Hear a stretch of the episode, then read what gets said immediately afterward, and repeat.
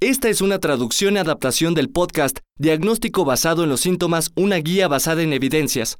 Las voces que escuchará no son las de los autores originales.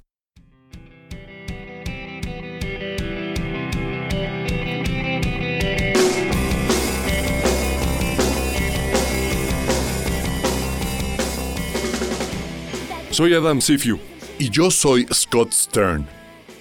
El objetivo de este podcast es enseñar estrategias basadas en evidencias para diagnosticar síntomas comunes. El podcast tiene su origen en nuestro libro de texto Diagnóstico basado en los síntomas, una guía basada en evidencias. Abordaremos el enfoque diagnóstico de un síntoma principal. Hablaremos del diagnóstico diferencial, de sus métodos y de los detalles del proceso de razonamiento diagnóstico. Cada episodio se divide en cuatro partes. Comenzaremos con un caso desconocido para uno de nosotros. Luego analizaremos cinco características importantes que ayudarán a diagnosticar con precisión la causa del síntoma. Después volveremos a nuestro caso y terminaremos con una revisión de información relevante. Conceptos erróneos comunes, aspectos que nos molestan o nos inquietan, y conocimientos relacionados con el síntoma estudiado. Los casos que comentamos proceden de nuestra experiencia clínica pero nunca se revisarán casos de pacientes reales a fin de proteger su privacidad. La mayor parte de las veces presentaremos combinaciones de los expedientes de diferentes pacientes. El tema de esta semana es el síncope. Scott, tú eres el experto hoy. ¿Tienes algún caso que presentarme? Se trata de una mujer de 32 años que presentó pérdida súbita del estado de alerta mientras caminaba por la calle. Qué interesante. Quisiera empezar con algunas reflexiones, esta mujer es bastante joven para tener un síncope. Por ello, lo primero es asegurarnos de que así sea. ¿En realidad se trata de un síncope? Excelente pregunta. Los términos síncope y pérdida de conciencia suelen utilizarse como sinónimos, pero no lo son. El síncope se refiere a la pérdida del estado de alerta por disminución del flujo sanguíneo cerebral, casi siempre relacionado con hipotensión. De acuerdo. Existen otras causas de pérdida de conocimiento que no están relacionadas con hipotensión y que no deberían denominarse síncope. Más adelante revisaremos cómo confirmar que se trata de un síncope. La hipoperfusión cerebral que ocasiona síncope debe ser de corta duración. Si fuera de duración prolongada, ocasionaría la muerte. Por lo pronto, considero que esta mujer tuvo un síncope. En este caso, pienso que una persona joven con pérdida súbita del estado de alerta podría sufrir un síncope vasovagal. Sin embargo, esto suele ocurrir en personas que se mantienen de pie mucho tiempo y esta mujer estaba caminando. Se encontraba activa, por lo que tendría que descartar este diagnóstico. Lo primero que pensaría es en un posible síncope cardiógeno. ¿Tiene una arritmia? ¿Padece una valvulopatía cardíaca? ¿Tiene alguna enfermedad asociada? Otra cosa en la que pensaría es en la presencia de hipotensión. ¿Qué más le pasó a esta paciente? Solo para hacer énfasis en lo que comentaste, en realidad cursó con un episodio de síncope. Recuperó rápidamente el estado de alerta, lo que descarta otras causas no relacionadas con síncope. Muy bien. También creo que hay que descartar el síncope vasovagal porque la paciente estaba caminando. De acuerdo. La paciente cayó y su marido solicitó ayuda, ella despertó poco después y fue trasladada en ambulancia al hospital. Un aspecto destacable es que la paciente recuperó la conciencia con rapidez. Exacto. Como veremos más adelante, creo que eso hace que las convulsiones y otras causas sean menos probables, porque al parecer recuperó pronto el estado de alerta. Si me pusiera en el papel del médico de urgencias, me interesaría realizar una exploración meticulosa del área cardíaca. Saber si tiene estenosis aórtica, me gustaría conocer sus signos vitales. Si hay taquicardia o bradicardia y si hay modificación de los signos vitales con los cambios de posición. Quisiera saber si hay algún otro síntoma, como dolor abdominal o dolor en los muslos. ¿Ha tenido melena? ¿Hay otra manifestación que lleve a pensar en otros diagnósticos? Son puntos realmente importantes. Sus signos vitales a su llegada a urgencias eran estables. La presión arterial era de 130-85 y no se modificó con el cambio de posición de pie y sentada. Su pulso era regular con 92 latidos por minuto. La saturación de oxígeno era normal y se encontraba a febril. Por cierto, no me puedes decir que sus signos vitales eran estables si solo tienes una lectura de ellos. Tienes razón. Creo que querías decir que estaban normales. Correcto. Por cierto, no te he informado los datos de la exploración del área cardíaca. Es cierto. Sus latidos cardíacos eran rítmicos y regulares. No se auscultaron soplos, galopes o frotes. ¿Refirió algún otro síntoma, palpitaciones, dolor torácico? ¿La paciente sabía que esto iba a pasar? No se quejó de palpitaciones ni de dolor en el pecho pero sí notó antes de perder el conocimiento que le faltaba el aire al caminar. Ah, esa información es importante. Desde luego no es lo primero que me viene a la mente cuando pienso en un síncope, pero me llevaría a sospechar un par de cosas. Supongo que en el diagnóstico diferencial se hace más posible una arritmia. Si la paciente hubiera sufrido una taquicardia, casi con seguridad hubiera percibido disnea, otra posibilidad son enfermedades que disminuyen la perfusión cerebral. Podría haber una disminución de la precarga y tal vez podría sospechar embolia pulmonar. ¿Existe algún factor de riesgo para embolia pulmonar? No hay antecedentes que incrementen el riesgo de embolia pulmonar. De acuerdo. ¿O de trombosis venosa profunda? No tiene antecedentes personales o familiares de trombosis venosa profunda y no toma anticonceptivos orales. Recientemente viajó de Alemania a Estados Unidos. Esa información podría ser importante. ¿Deberíamos realizar más pruebas o continuar con información relevante para el síncope? Creo que vale la pena repasar los puntos clave. El primero es el que ambos hemos destacado, aclarar si es un síncope o no. Y esa distinción suele ser bastante fácil si es de inicio súbito, si es de corta duración y el paciente se recupera rápidamente sin ayuda, por ejemplo, con el consumo de azúcares. Todo esto en conjunto sugeriría que en realidad se trata de un síncope. Pero por el contrario, si la recuperación es prolongada, nos llevaría a pensar en causas no relacionadas con síncope, como convulsiones o hipoglucemia. Permíteme detenerte un segundo. Creo que estamos dejando de lado muchas alteraciones que la gente suele describir como síncope, y que en realidad no lo son. Se han mencionado la hipoglucemia y las convulsiones. Muchas personas con intoxicación alcohólica pierden el estado de alerta y más tarde despiertan. Claro. ¿Hay algo más que deberíamos saber? Algo menos común es la hemorragia subaracnoidea masiva. Los pacientes a veces recuperan el estado de alerta después de un derrame cerebral masivo, tiene que ser un derrame cerebral muy grande para hacerte perder el conocimiento. También hay que incluir el traumatismo cráneoencefálico. Son aspectos importantes que hay que tener en mente. En primer lugar, es necesario asegurarse de que se trata de un síncope, de una pérdida rápida del estado de alerta con recuperación de la conciencia y que tiene relación con hipoperfusión cerebral. ¿Con qué seguimos? Lo siguiente es determinar el tipo de síncope. En realidad existen tres categorías de síncopes. El síncope cardíaco, que pone en peligro la vida. El síncope reflejo, cuya causa más frecuente es el síncope vasovagal. Y por último, el síncope ortostático. De acuerdo. Hablaré un poco del síndrome vasovagal cuando lleguemos a las cosas que nos molestan, pero podríamos decir que es un diagnóstico automático. ¿Qué es el síncope vasovagal? El síncope vasovagal ocurre por activación del nervio vago y causa dos cosas simultáneamente, bradicardia y vasodilatación. Ambas bajan tu presión sanguínea, pero el síncope tiene que ser desencadenado. Por lo general, los pacientes tienen algún desencadenante emocional, como ver sangre o permanecer de pie por periodos prolongados, lo que puede activar el nervio vago. Normalmente hay un periodo prodrómico. Los pacientes refieren molestias abdominales, diaforesis, náuseas y por lo general no tienen manifestaciones cardíacas. Quisiera contar una historia sobre el síncope vasovagal. Hace años, mi esposa y yo coleccionábamos ventiladores antiguos, de aquellos que no contaban con sistemas de seguridad. Lo recuerdo. Una noche de verano muy calurosa en Chicago, invitamos a unos amigos a casa y encendimos uno de nuestros ventiladores antiguos. Al moverlo, a mi mujer se le resbaló la mano y la hoja la cortó y salpicó de sangre la pared. Ella se desmayó por la impresión. Esa sería la definición de síncope vasovagal. Ya comentamos que el síncope se divide en tres tipos principales: vasovagal, ortostático y cardíaco.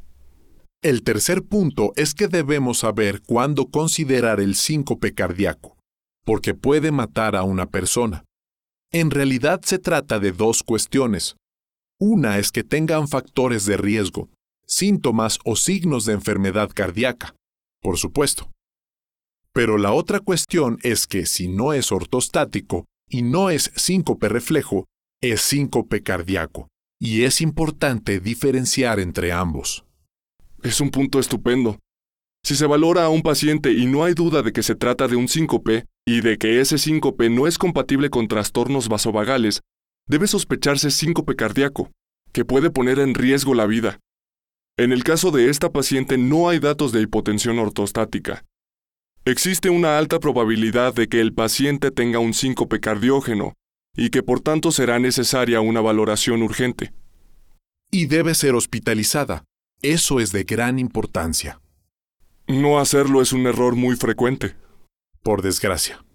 Un médico con poca experiencia podría considerarlo un síncope vasovagal, dar de alta al paciente y no reconocer que se trata de una arritmia potencialmente letal. Bien, pasemos al siguiente punto clínico clave. El cuarto punto clave es confirmar si se trata de un síncope cardíaco que realmente necesita hospitalización y estudio del paciente. Y si se trata de un síncope ortostático, hay que identificar la causa. Correcto. De hecho, al valorar a un paciente en el servicio de urgencias y confirmar que se trata de un síncope ortostático y que no es de origen cardiógeno, todavía hay que considerar una larga lista de enfermedades graves que causan hipotensión ortostática. Así que el problema podría no ser el síncope mismo, sino la rotura de un aneurisma de aorta abdominal, por ejemplo. Y sería muy malo pasar por alto ese diagnóstico. Con eso terminamos con nuestros puntos clave. Volvamos al caso. Una mujer de 32 años tuvo un episodio sincopal mientras caminaba. Fue llevada al servicio de urgencias donde se encontraron signos vitales normales. La exploración del área cardíaca fue normal, y el único dato relevante es que presentó disnea antes del evento sincopal. Hablamos un poco sobre embolia pulmonar, que no es una causa común de síncope, pero es una posibilidad en este caso. Y la paciente tiene el antecedente de un viaje reciente a Europa. Si fuera el médico tratante, me gustaría revisar sus exámenes de laboratorio. Quisiera ver la biometría hemática, los electrolitos y un electrocardiograma pensando en arritmias. La ausencia de hipotensión ortostática no apoya el diagnóstico de hemorragia. Y para ser honesto, si los resultados de estos exámenes fueran normales, no tendría indicios para el diagnóstico y continuaría pensando en embolia pulmonar. ¿Cuáles fueron los resultados? La biometría hemática fue normal, al igual que sus electrolitos. Debo precisar que incluso si se trata de una hemorragia aguda, la hemoglobina puede ser normal hasta que haya ocurrido dilución por la administración de líquidos, ya sea por vía oral o intravenosa. Incluso en una hemorragia masiva puede ser normal. Pero estás pasando por alto un estudio diagnóstico que suele hacerse en forma sistemática. Ah, por supuesto.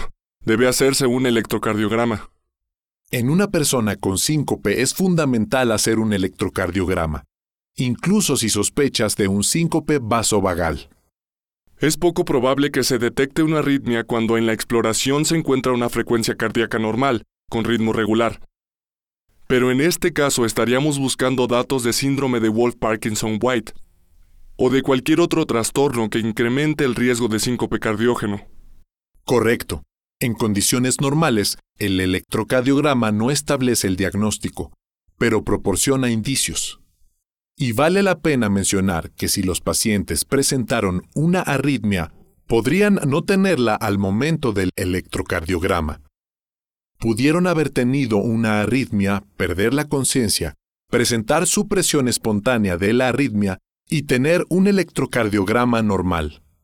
Pero eso no descarta el diagnóstico, En este caso, el electrocardiograma mostró ritmo sinusal normal, sin cambios agudos en la onda S o T, intervalo PR normal, sin signos de una vía accesoria y sin cambios agudos.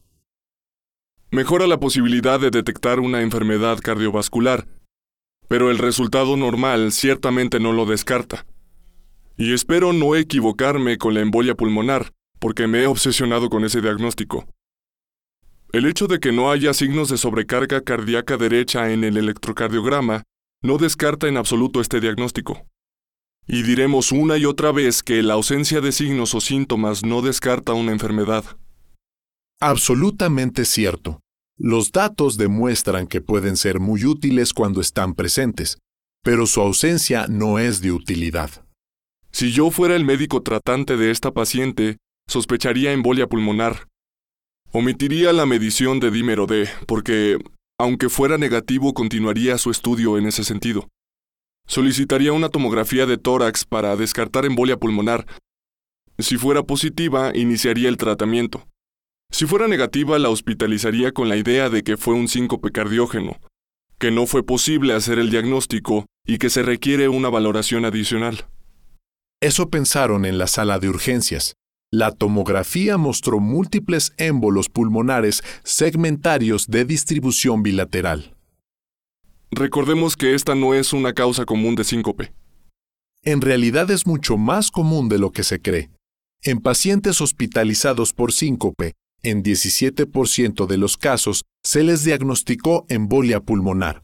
Por lo tanto, en los pacientes con sospecha de síncope cardíaco en los cuales la causa no está clara, debe formar parte de la valoración. Es bueno subrayarlo, y supongo que las personas a quienes se realiza el estudio diagnóstico son aquellas en las que no hay un diagnóstico claro. Exactamente.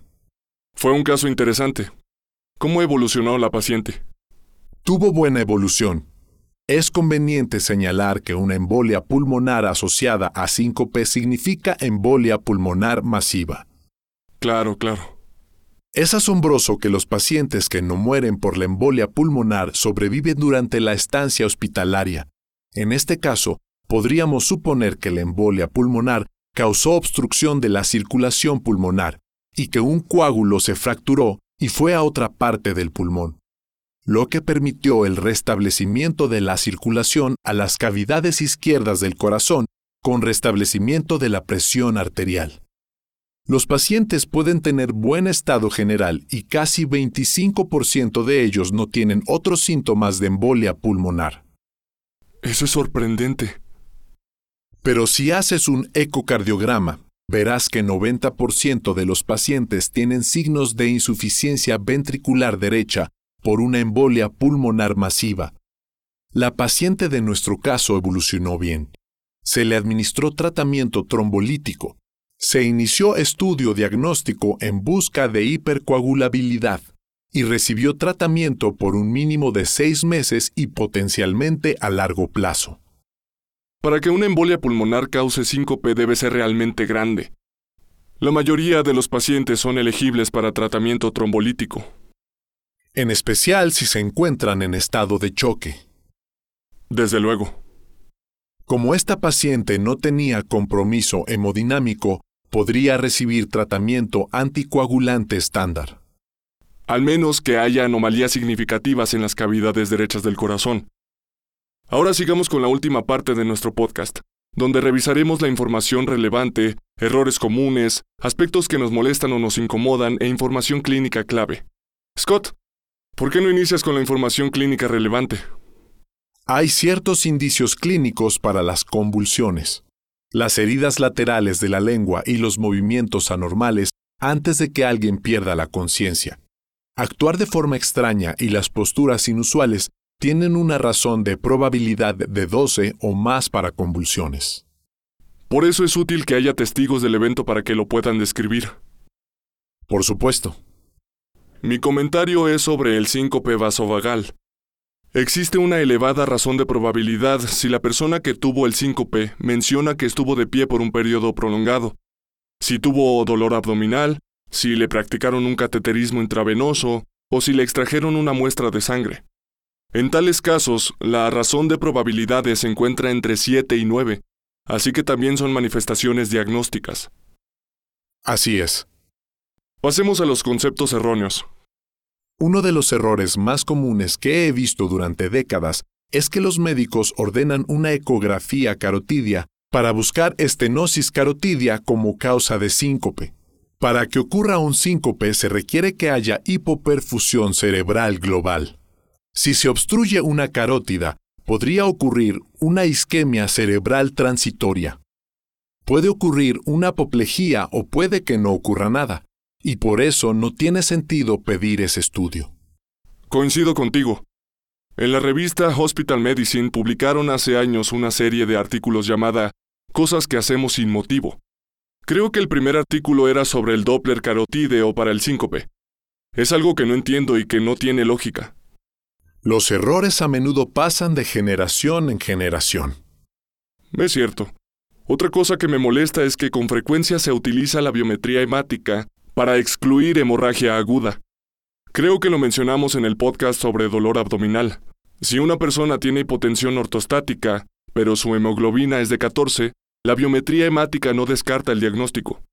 Si una persona no tiene hipotensión ortostática y su biometría hemática es normal, sería muy poco probable la hemorragia. De acuerdo. ¿A ti qué te inquieta?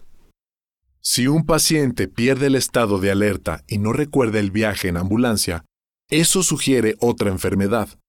No poner atención a este hecho es un problema frecuente. El estudio de síncope en estas personas no brindaría información útil. Todo sería normal y podrían pasarse por alto una convulsión y un posible tumor como causa de la convulsión.